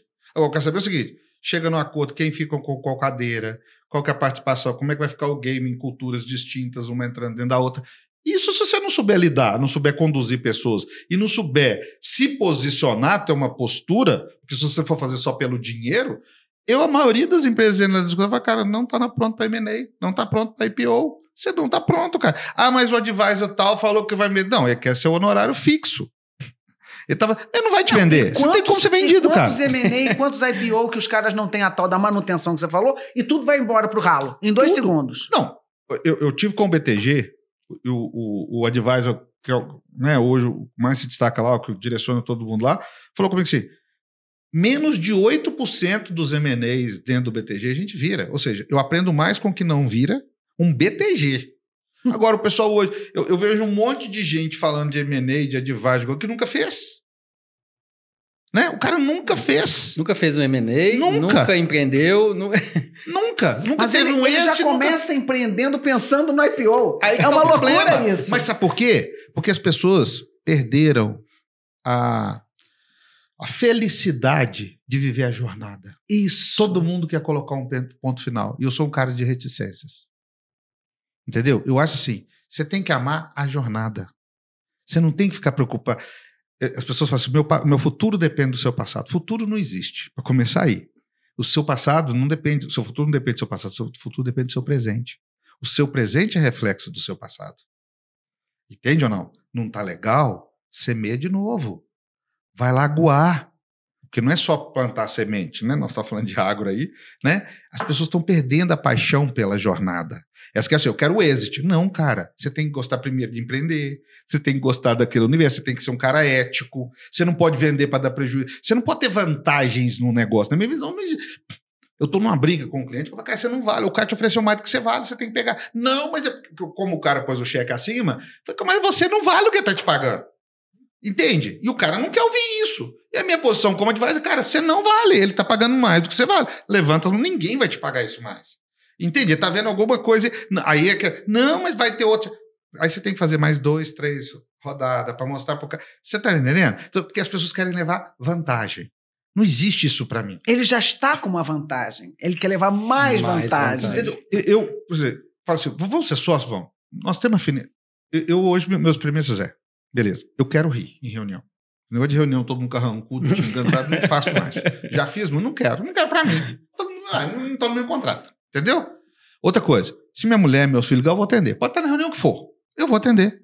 Eu vou atender. É meus pais, minha mulher, eu vou atender. Ah, é seu filho querendo falar que tirou uma nota boa, que te amo. Eu vou atender. Ponto. Vou atender. Não quero saber. Outra coisa, o que dá pra fazer por telefone, eu não vou fazer por vídeo. O que dá pra fazer por vídeo, eu não vou fazer presencial. Entendeu? Eu quero otimizar meu tempo de vida porque eu quero equilíbrio e quero ser feliz. Entendeu? Essas são minhas premissas. Ah, não, agora vão conhecer tecnicamente o produto, vão ver viabilidade. E o dinheiro é o último. Todas as vezes que um advisor colocar o dinheiro para frente, vai estar prejudicando alguém. Verdade. Entendeu? Eu, você quer ver um negócio que eu rezo uma ladainha em M&A? Você tem afeto societário? Se não tem, não faça. Não importa o cheque. Não importa. Ah, mas eu vou ter um evento de liquidez. Vai, vai entrar em depressão. Daqui dois anos, você vai querer suicidar. Você não vai aguentar o sócio. Ou você tem uma vida feliz, você toma decisão, você viaja. Eu, planejamento estratégico, conselhos, Gente, o budget dá briga, dá, dá uma discussão, dá, mas é a mais leve. Mas sabe o que, que leva sócios a se desgastarem? É um falar que trabalha no sábado, o outro não. Um falar que trabalha mais tempo, o outro não, que tira feira. É isso. Que as pessoas não. Então você imagina o seguinte: se a pessoa não viveu tudo isso na vida para saber lidar dentro de um conselho, dentro do negócio de M&A, eu, quantos M&A eu falo, cara, não fica sócio daqui, cara. O cheque é legal, mas vocês não vão se dar bem. Eu fiz um, um M&A gigante na área de, de laticínios, que eu falei com o cara assim, sai tudo. Mas o earnout era muito bom. Só para você ter ideia, de earnout eles receberam 86 milhões de euros. Esse cara, quatro anos depois, entrou no meu escritório chorou igual menino. Chorou igual menino. Vou vender minha alma pro diabo. Ele Foi não tá falei lá atrás. Tá. Cara, se eu soubesse que o preço era tão alto. Ele ganhou 86 de earnout, ele ganhou 86 milhões de euros e estava triste. É a questão de alinhar as expectativas ele tinha, ele no tempo zero. E aí você não elimina essas variáveis e você. Comprou a europeia fria, o cara tá acostumado sexta-feira tomar cerveja com os funcionários. Tem todo Perdeu a parte da vida dele, né? É que é o ritual. Foi o que ele falou dele. comigo. É. Ele falou isso. Falou, cara, eu pedi minha a vida. Rotina Qual dele. é o preço da sua vida? Você vai precificar sua vida? Eu falo demais, hein, né? Esse dia uma pessoa, um cliente nosso chegou e falou, cara, eu vou partir para outra device. Foi, cara, que pena e tal, tal. Mas o que foi? Não, você não quer vender minha empresa. Não. Não é que eu não quero vender a sua empresa, é porque você está querendo taxar ela lá embaixo. E eu acho que daqui um ano, dois anos, você vai valer bem mais. Mas se você quer tirar preço de venda da sua empresa para vender, eu não vou fazer isso com você porque eu não vou deitar e vou dormir, sabendo o seu valor e sabendo que a nossa jornada daqui a pouco vai estar todo. Inclusive, eu já tenho um comprador para você que é o nosso próprio cliente. Mas eu não vou também fazer isso com ele agora. Entendeu ou não? Ponto, é posição. Se eu fosse, olha, não, fica aqui, tal, tal, vou ganhar comissão. Não é isso na minha visão. Não é isso na minha visão. Eu tenho meus princípios. Lá na CIS, a, a, a premissa lá é ser ético. Não é o dinheiro.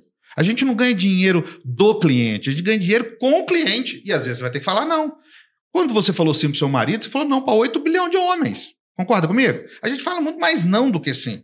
Só que a cultura hoje não está deixando você. Cara, não, não é, não é meu perfil. Isso não, eu não vou fazer isso. Eu me posiciono. O a Vanguard, o Fernando, o Fernando fez essa declaração no, no, no, no meu Instagram. Falou, cara, nós dois só brigávamos. A gente, pô, saía na porrada. Gritavam com o outro, xingavam. Hoje somos super alinhados. Vanguard dez vezes maior. Projeto super bacana, maior da América Latina. Entendeu?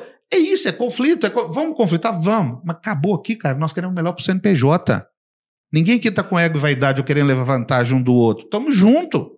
E na hora que você errou, vem cá, vou te dar a mão. Não é porque eu, eu deliberei a favor do David numa votação que eu vou torcer para ele errar. E eu sou contrário. Essa falta de amadurecimento. Isso. Porque eu quero o melhor para o ecossistema, eu quero melhor para aquilo que sustenta. Por quê? Cara, meu cliente é que põe a, a, o pau na boca do meu filho. Entendeu? Eu aprendi isso muito novo. Hoje as pessoas, nas relações de trabalho, têm senso de gratidão. Acha que o outro é obrigado a pagar ela. Eu fiz um, um treinamento, saiu no Instagram. Uma das minhas frases é: eu não contrato ninguém que fica assim, seis meses numa empresa, um ano na outra, um ano na outra, porque eu acho que. É... E isso começou a ser valorizado? Esse foi o problema. E aí eu falei, cara, eu nem olho, eu não olho o currículo mesmo, não, é verdade. E aí, cara, meu Instagram quase desmanchou. E uma pessoa falou assim: eu com seis meses já deixei todo o meu legado. E eu fiquei pensando, falei, meu Deus, seis meses você não sabe nem o que é a cultura da empresa, você não aprendeu o sistema, pessoas. Pra... Traz o Bill Gates para aqui hoje. Quanto tempo que vai demorar de aderência a, a entender tudo aqui?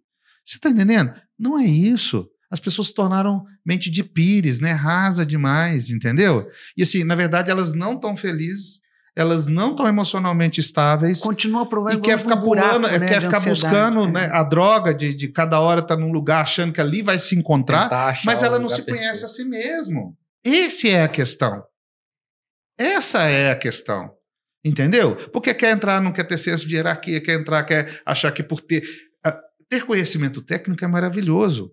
Poxa, mas tem mais coisa. Então a pessoa acha que às vezes tecnicamente ela é muito mais avançada, ela acha que o outro não serve. Mas às vezes você vai aprender ali liderança, vai aprender outros conceitos, vai aprender a ter paciência, né? Vai aprender a ouvir. Como é que você vai ser conselheira de vários se você não sabe ouvir? Né? Como é que você vai se posicionar se você está vendido pelo dinheiro? Né? Não, eu não, é o dinheiro. Um falou sim, sim, o outro não vem cá para costurar, não vem cá. Cara, não é isso. Não é isso. E, e assim, eu vendi compliance numa época que a nota fiscal era de papel. As pessoas faziam a primeira via da nota 300 mil, o resto 30 põe a fogo na Kombi era o planejamento tributário. né? Você imagina, eu não sei como é que eu dei certo, não. Os contadores vendiam sonegação. Era 10 empresas no papagaio, do periquito, do sogro, é da sogra. Era isso, não tinha um Chamava número. de engenharia tributária. então, era até assim, bonito, Eu né? chegava e cara, vamos pagar imposto, vamos para o mundo do compliance e tal, tal. Foi onde as empresas foram se, se, se demonstrando a mercado, onde vieram os compradores. Eu não... Tudo que eu aprendi, eu aprendi com o outro pagando. E as pessoas hoje acham que isso é, é ser humilhado, né? Olha só pra você ver. Aquilo que eu já te contei do Office Boy, mas quando a, a empresa que eu trabalhava foi ser auditada, eu não sabia que era auditoria. Uma empresa familiar, todo mundo boicotando, porque tinha um ambiente ali muito forte de cultura. E eu, cara, apoiei os auditores e tudo. Chegou um ponto, isso era em 1997, 98. O cara falou: Cara, o que você faz à noite? Eu falei: Além de faculdade, eu trabalho também. Falei, vamos fazer projetos lá comigo? Eu virava madrugada e eu aprendi a profissão de auditoria, o cara me pagando. Sabe por quê? Porque eu servi ele, porque eu não fui preconceituoso, porque eu me abri ao novo. Sabe como é que eu aprendi M&A? Contratei boutiques de M&A, para os meus clientes começaram a ser namorados, eu não sabia o que era M&A, nunca tinha sido advisor. Né? O dia que eu vi a nota fiscal do carro, o contrato do cara, foi pô, o cara ganhando um contrato que eu ganhei 10 anos, né? Eu quero ser essa coisa aí, entendeu?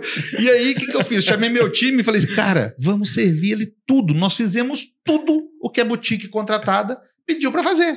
Modéstia à parte, o dia que ficou pronto, o cara me apresentou o PowerPoint, eu falei, cara, eu faço isso melhor. Eu só não sabia o contexto. O nome disso. Né? Entendeu? Fizemos uma, duas, três, o quarto empreendedor virou para mim e falou, cara, você que vai fazer para mim. Confia em ti, nós estamos juntos há muito tempo. Entendeu? E aí eu fui aprender, cara, não adianta só querer vender, eu tenho que ter o comprador, eu tenho que ter contato. O que, que eu fiz de novo? Fui para a cadeira de aprendiz de novo. Como é que faz isso? De novo. E aí foi construindo. Hoje a gente tem mais de 10 bis sobre gestão. Entende? Então, assim, cara, volta, volta, senta lá como aprendiz. Né? Meu avô falava assim: da mesa seja sempre o que tem que aprender. O dia que você chegar na outra ponta, muda de mesa. Isso é meu avô. Entende? É isso eu, eu acho assim, a gente não pode perder a magia da jornada, da gratidão, da experiência com pessoas, né? de, de poder sentar ali e falar, cara, eu vou te ajudar. Mas tem que ter pulso. Tem que entender o senso de justiça, porque senão eu não sou justo com todos. Né? E, e assim, eu sou um cara apaixonado, eu amo o que eu faço. Então, para mim, assim, a pessoa fala, mas você não dorme. Eu falei, cara, eu, eu sou, sou, feliz, cara. Eu adoro isso, entendeu? Eu adoro servir. Eu adoro quando eu sou chamado, eh, eh, o Fernando da Vanguarda, ele gosta de fazer reunião 4 e meia da manhã, 11 e meia da... Cara, eu amo. Porque eu fico pensando o seguinte, a maioria dos meus clientes podia contratar qualquer empresa do mundo. Não é do Brasil, não é do mundo. Eles confiam em mim. Não é que esse cara me chama. Fala, meu Deus, que gratidão por poder servir aquela pessoa. E às vezes tem um aspecto emocional. Porque o auxiliar ajuda o analista, né? O analista procura o gerente, o gerente procura o diretor, o diretor procura o presidente, e procura quem? Quem cuida de quem cuida das pessoas? Não é isso? E às vezes esse cara é exigente. Meu time fala assim, ah, mas aquele cara ali é muito bravo. Eu falei, não, então cola nele, que o próximo vai ser menos. Entendeu? O dia que você acostumar com bravo, o outro é menos bravo.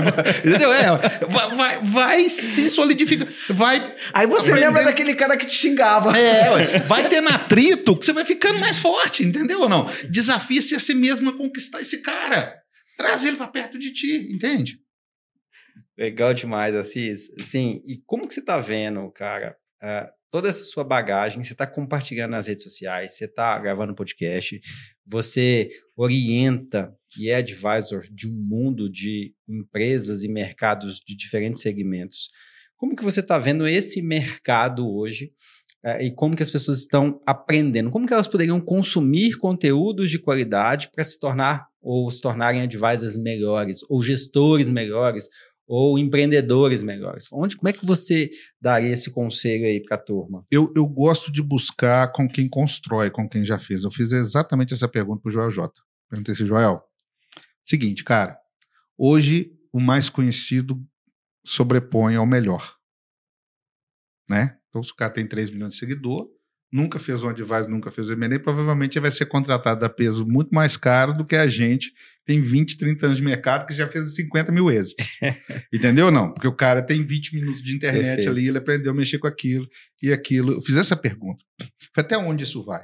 Foi, cara, uma ótima pergunta. Eu entendo que nós estamos na zona de convergência de voltar a isso de novo. Ainda o maior sobrepõe ao melhor. Mas isso, o, o público está cansando. As pessoas. Porque, na verdade, é o seguinte: se a gente pegar a pré-pandemia, né, o mundo digital teve uma onda muito forte que, que já vinha, mas que a pandemia jogou ela lá para cima. Isso. Né? Então você comprava 20 cursos, assistia meio. Não é assim? Você procurava consumir na internet. Mas o garçom não tinha mais jeito de ser garçom. Ele queria, ele precisava ganhar o pão do dia a dia dele, foi para a internet, que era o único modelo que você tinha de aprendizado. Né? Então, assim, teve um monte de situações que aconteceram que impulsionaram isso. Só que as pessoas entenderam isso e ganharam muito, de novo dinheiro na frente olharam para o dinheiro e esqueceram das pessoas. E começaram a vender ilusões.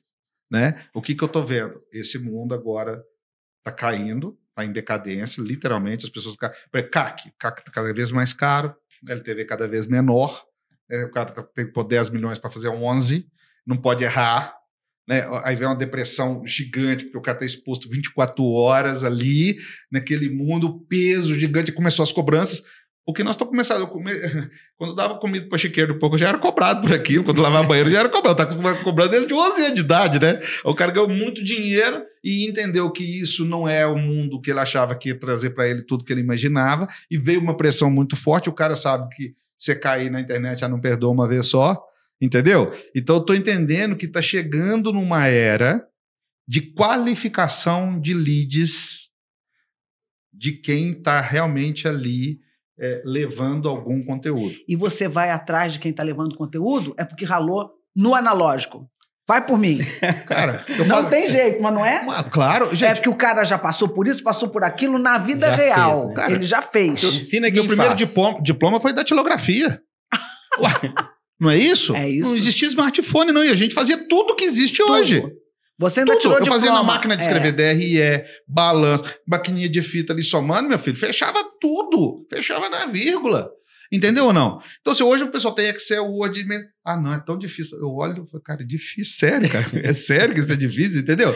Então, assim, eu acho, David, que o público, ele precisa aprender agora a buscar referências a buscar esse passado e não pegar um gap muito pequeno ou algo que surgiu é, impulsionado de diversas formas da internet, mas que de fato nunca construiu.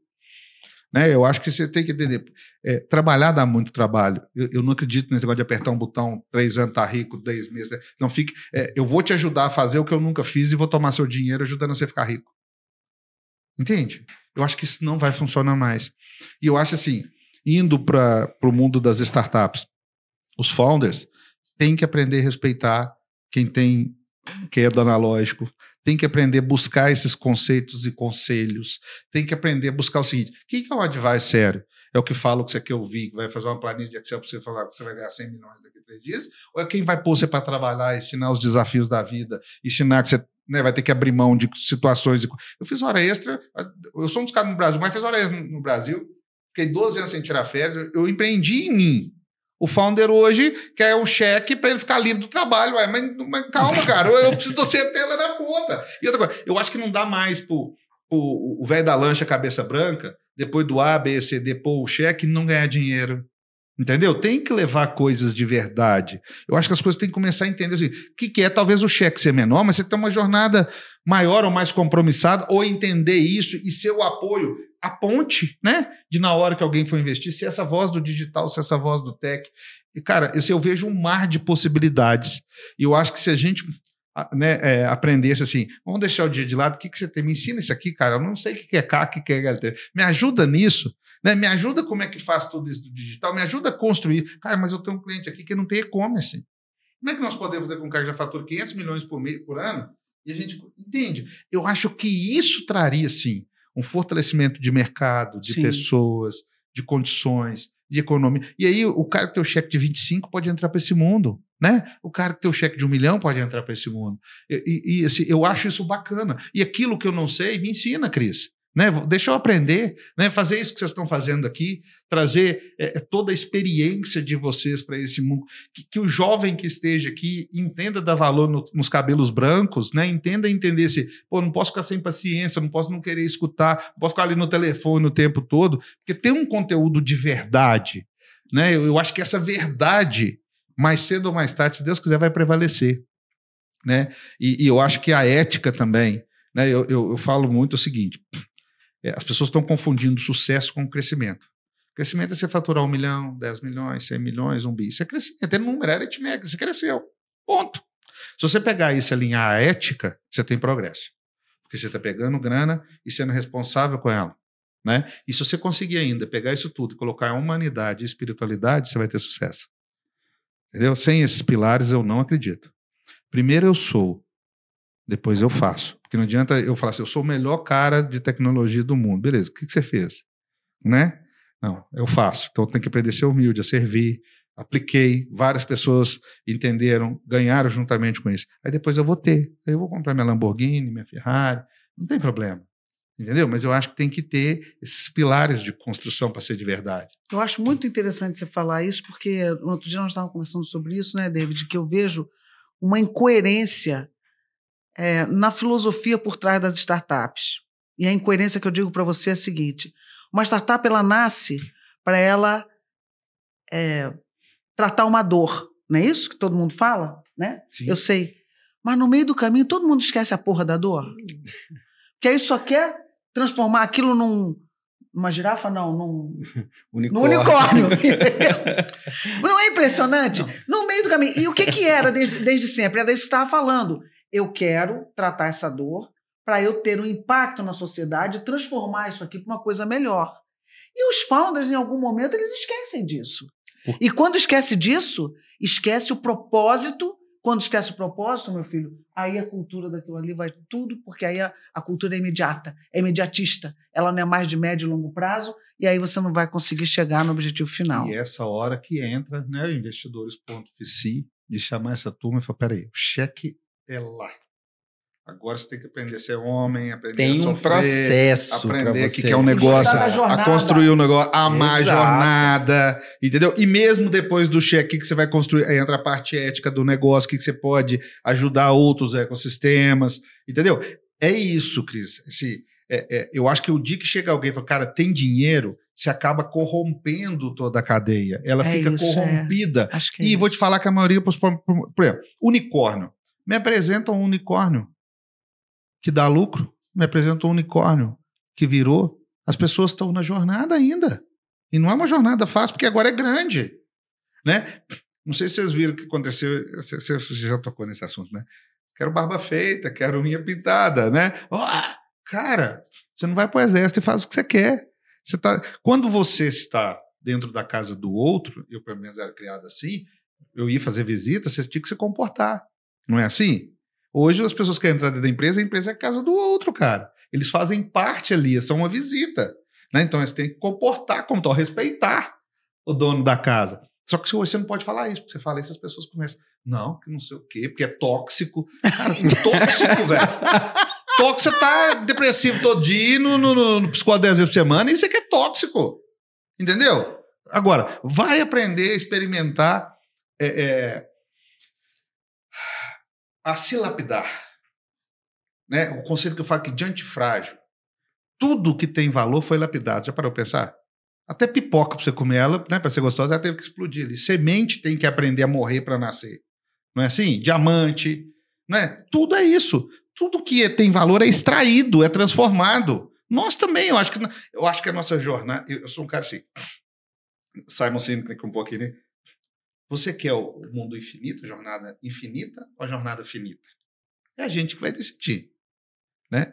Eu acho que todas vezes você acordar e achar que o governo é culpado, o patrão é culpado, o marido é culpado. Você não tem mais o que fazer. Cara, você está errado. Na minha visão é essa, né? Eu acho o seguinte, nós ganhamos uma pulseirinha tipo de resort, né? E, e, assim, nós vamos consumir o que tiver aqui. Levar, não trouxe nada e não vai levar nada, né? Você quando a gente vai para o resort, é. você consome o que está ali. Pode ter do, tudo bom e do melhor. Mas aquele período, só que você está ali dentro, não é, é isso? isso. Sai para fora, acabou. Não, não tem que não tem de carregar aquilo. Né? E eu acho que é isso. Se você não ama o que você faz, se, Ó, eu conheço várias pessoas, né? Porque a gente está falando muito, mas da geração nossa também. Conheço várias pessoas que têm renda passiva de 300, 400 mil por mês, negócios bacanas, tal, tal, também de depressivo. De me ligar três e meia da manhã e falar que vai se suicidar. Eita. Então, assim, o, qual que é o game? Né? Qual que é a base? O que, que, que, você está buscando? É todas as vezes que eu vejo, pelo menos das vezes, que foi só dinheiro você vai chegar no abismo, independente da idade, do modelo, do ecossistema. É verdade. É, é, o cuidado, né? Dos fins justificarem os meios. E aí a pessoa vai a qualquer custo e as consequências vêm. Porque você não aproveitou a jornada, você não se desenvolveu, não se lapidou, não foi moldado no processo. E quando chega no fim que você atinge, que você cruza a linha de chegada, perdeu o sentido. E aí acontecem esses casos mirabolantes aí. Esse é, essa é a beleza de aproveitar o hoje, né? esse presente que a gente tem. A gente ficar muito preso no passado e olhar demais para o futuro, buscando aquele objetivo macro, aquele sonho gigante, aquele exit, aquele unicórnio, isso. vai fazer isso com os empreendedores. Esse é o maior aprendizado. É que a gente. E eu falo o seguinte, né? aqui. né? Cuidado com o que você queira, que pode acontecer, né?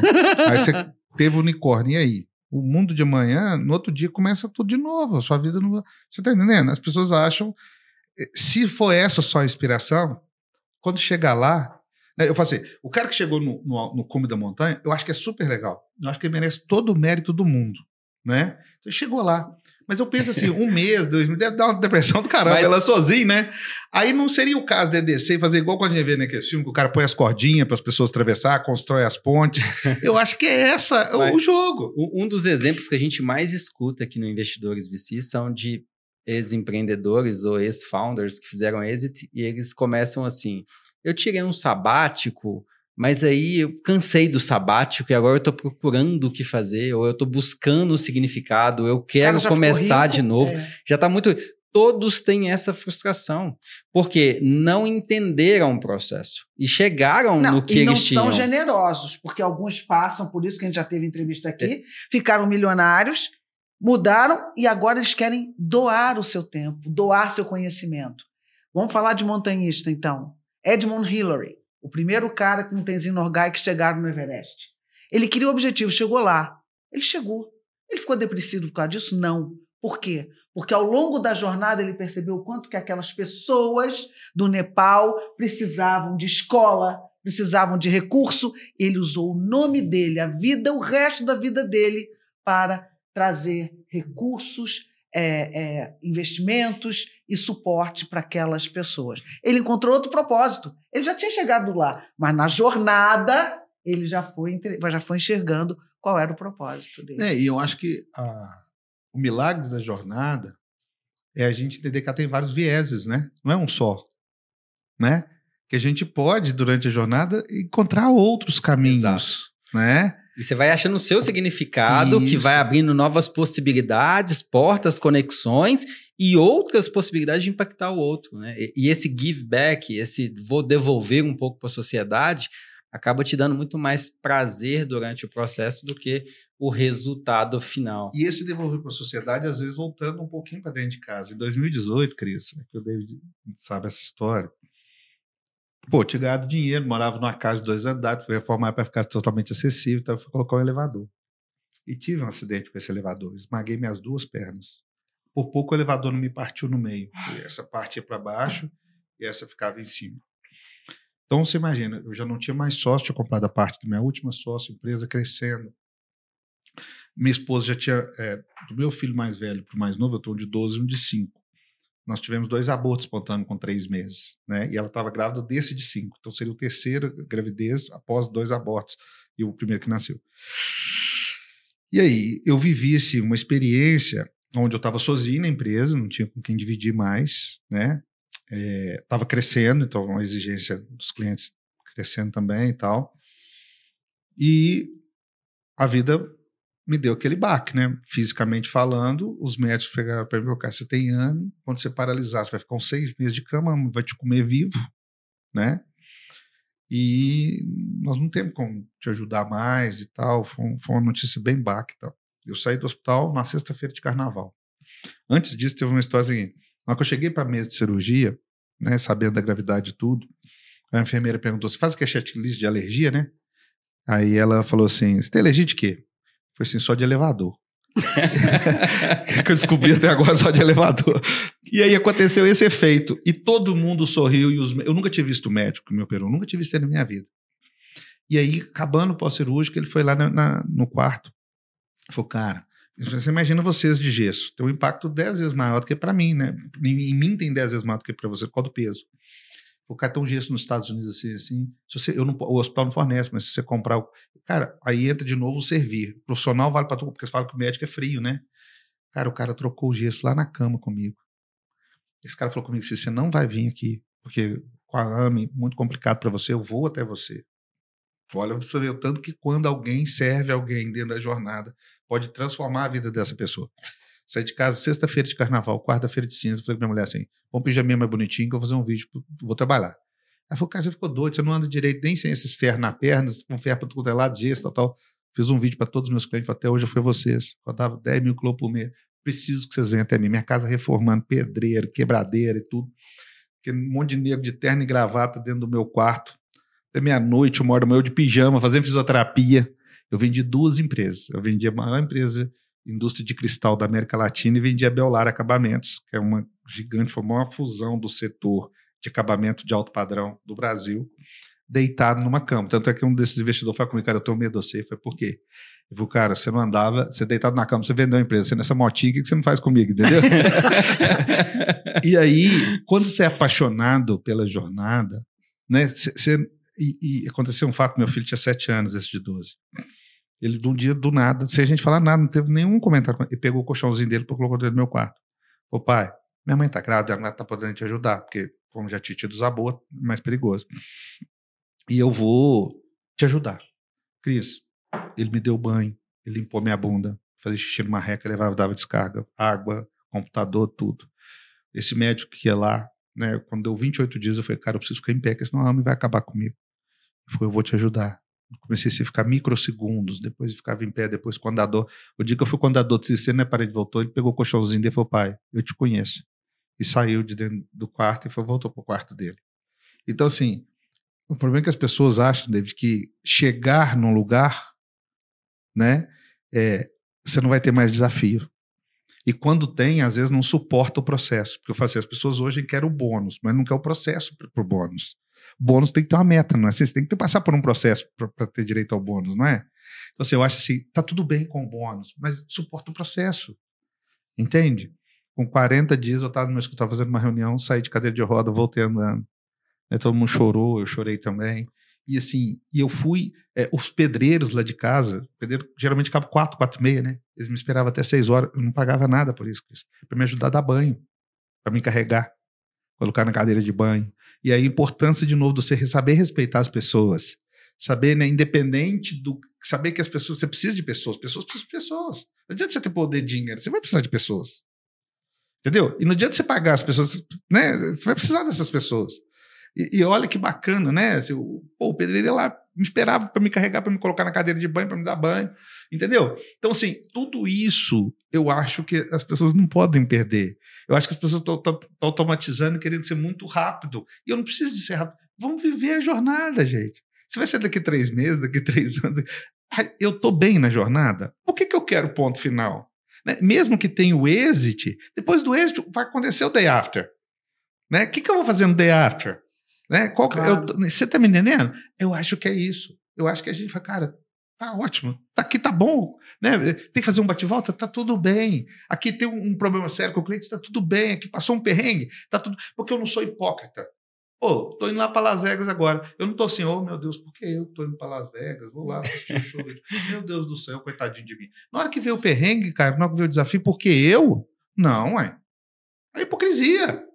Se na hora que tá dando tudo certo não acontece as, poucas, as coisas boas, eu não pergunto. Aí na hora que vem um problema, eu vou me dar de vítima. Esse vitimismo das pessoas achar que sempre elas são as coitadas é onde que leva a esses abismos que estão chegando.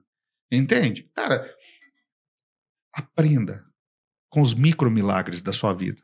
Aprenda com os micro momentos felizes. É a composição disso tudo que vai. Não existe felizes para sempre.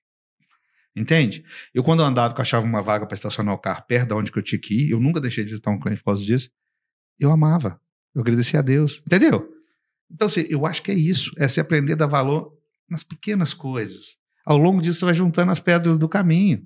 Entendeu? Aí, quando você vê, tem uma avenida né? Mas eh, as pessoas elas querem pular hoje, né? É, etapas, etapas, né? né? E aí não aprende, não aprende que fazer um café foi gostoso, lavar um banheiro foi gostoso, servir de office boy foi gostoso, né? Você não tem esses momentos, pô, que legal, cara. É, é a síndrome do Instagram, né? Você só conta o lado bonito da história, é. porque a estrada dos perdedores, ela não é contada, não tem livro.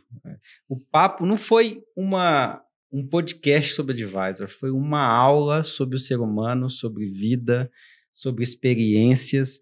Eu, todas as vezes que a gente conversa, Assis, para mim é, é, é, revitaliza, sabe? Me reinspira, me enche de, de desejo de continuar fazendo e de estar cada vez mais perto de você. Obrigado aqui, deixar registrado esse momento, mas a gente precisa ir os finalmente. É. A gente já bateu o recorde nesse podcast, que foi o mais. Eu nem li Batemos recorde, é, batemos recorde. É, e se deixasse a gente do, dobraria. Não, depois já pode fazer o episódio 2, né, pô? Porque, Não, porque a... já acabou, né? Ah. Aninha, já fica aí o convite para a segunda temporada que começa Com em fevereiro. Certeza. A gente precisa da parte 2 desse, desse episódio. Mas o expert, ele é muito mais do que sobre ferramenta, processo, ele é sobre vida, ele é sobre pessoas, ele é sobre o como lidar com o ser humano, é esse aprendizado e a cada dia que a gente tem vivido aqui nas trocas com cada uma das pessoas que já construíram histórias fascinantes, é. isso tem sido uma aula e os próprios alunos têm trazido para a gente o quanto esse aprendizado de vida tem transformado a vida deles e a sua experiência não vai ser diferente. Conta pra gente aqui como que as pessoas te encontram, Assis. Conte Primeiro, que elas te um, veem. Um parênteses, posso? Eu quero um dia claro. para dar aula de vocês. Tá mais Tô me convidando convidado. a ser aluno aí, beleza? Se você, se você tiver... Vou marcar um dia que coincide uma data legal e eu quero vir cá assistir a, amanhã, aula com né? vocês, tá? tá? Faço Se quiser ficar por aí, amanhã tem vamos, Vai vamos ser ótimo. A partir do ano que vem, a gente já vai começar nossos cursos aqui em fevereiro. É. Vai ser ótimo receber vocês. Faço questão. Tá quero muito aprender com vocês aí. Bom, eu tô no Assis Underline Gestão, né? Tô no YouTube Ale Assis, tô aí na, nas caminhadas da vida, na, na, nos clientes, com os amigos. Sou muito feliz, obrigado mesmo de coração. Estende minha gratidão ao amor, é uma pessoa que eu gosto muito. É, assim, para mim foi, foi extremamente agradecedor, foi uma energia, uma vibe muito bacana, muito bacana mesmo. Estou muito feliz desse bate-papo. Né, é, o dia que né, eu falei, falei, pô, eu quero ir aí, cara, me convida pra ir. Eu, eu sou assim, entendeu? Não. Né? Mineiro é o seguinte: o cara falou, vai lá em casa, você vai, né? O cara falou, quer pra ir, né? Não é, é assim? que nem carioca, não. não. Aparece lá e não dá o endereço. Não, não, mineiro tem que ir, poxa.